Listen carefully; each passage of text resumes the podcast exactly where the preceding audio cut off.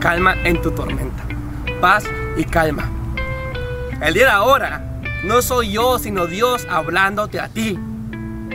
Y quiero que te aprendas esta frase, paz y calma.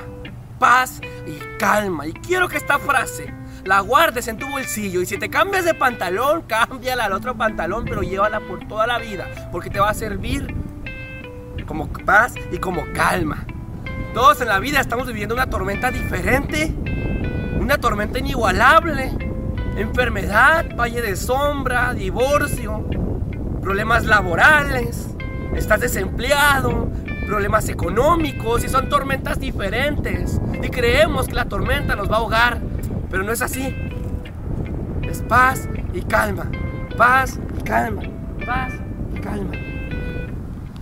Tu tormenta Dios la conoce, tu tormenta Dios sabe de ella y de mi tormenta también. Pero solamente te digo que tengas paz y calma en la tormenta.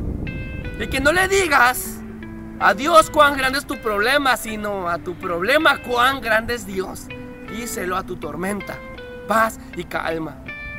Activa ese cerebro, por favor, el hemisferio izquierdo, el hemisferio derecho, lóbulo parental, lóbulo occipital, lóbulo frontal, lóbulo temporal. Activa todas tus neuronas. Que haya sinapsis en tu cerebro, conexión de una neurona u otra, para que entiendas este mensaje. Y para que entiendas que no debes de ser un miedoso en la tormenta. Está bien, Samuel. Es que tengo que tener miedo. Está bien. El miedo es un mecanismo de defensa. Pero una cosa es ser miedoso y otra cosa es tener miedo. Yo tengo miedo, pero no soy un miedoso. Porque no vivo con el miedo. El miedo se va y se termina en su tiempo que tenga que terminarse. Porque Dios pelea por mí.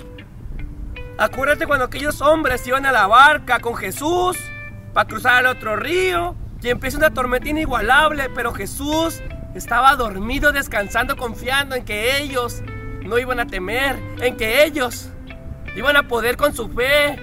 Pero ¿sabes lo que pasa? Se asustan y entran en terror, en preocupación y lo levantan, lo tambalean y le dicen, Jesús, que no ves que nos ahogamos. Jesús, que no ves que nos ahogamos. Despierta, Jesús. Lo que me encanta es que Jesús despierta con una calma, con una paciencia, se estira y estadísticamente empieza a analizar todo. Va al frente de la barca, voltea la tormenta y le dice paz y calma.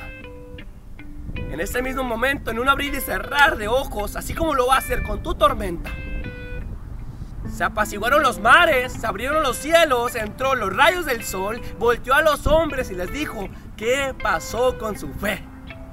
Y si te fijas, Jesús no terminó con la tormenta para siempre porque jamás dijo, jamás volverá a haber una tormenta como esta, jamás vuelvas tormenta, sino nomás dijo paz y calma, o sea, que la y y la calmó, significa que va a volver a haber otra tormenta en tu vida. Y si Dios acaba con una, va a acabar con otra. Pero van a venir más tormentas, pero ocupas tener fe y decirle a tu tormenta paz y calma. Paz y calma. Y así es en muchas situaciones de nosotros en nuestras vidas. Que tenemos miedo en nuestra situación y Jesús está durmiendo y Él confía en que nosotros lo vamos a hacer. Pero somos unos miedosos y no le decimos a nuestra tormenta paz y calma. Es lo único que necesitas decirle a tu tormenta paz y calma. ¿Cuál sea la tormenta? Cáncer. Problemas económicos, como te lo había dicho, lo que sea. Miedo, terror, preocupación. Se acaba de morir alguien que tanto amabas y no aguantas ese dolor. Entonces dile a tu tormenta paz y calma. Paz y calma. Paz y calma. Paz y calma.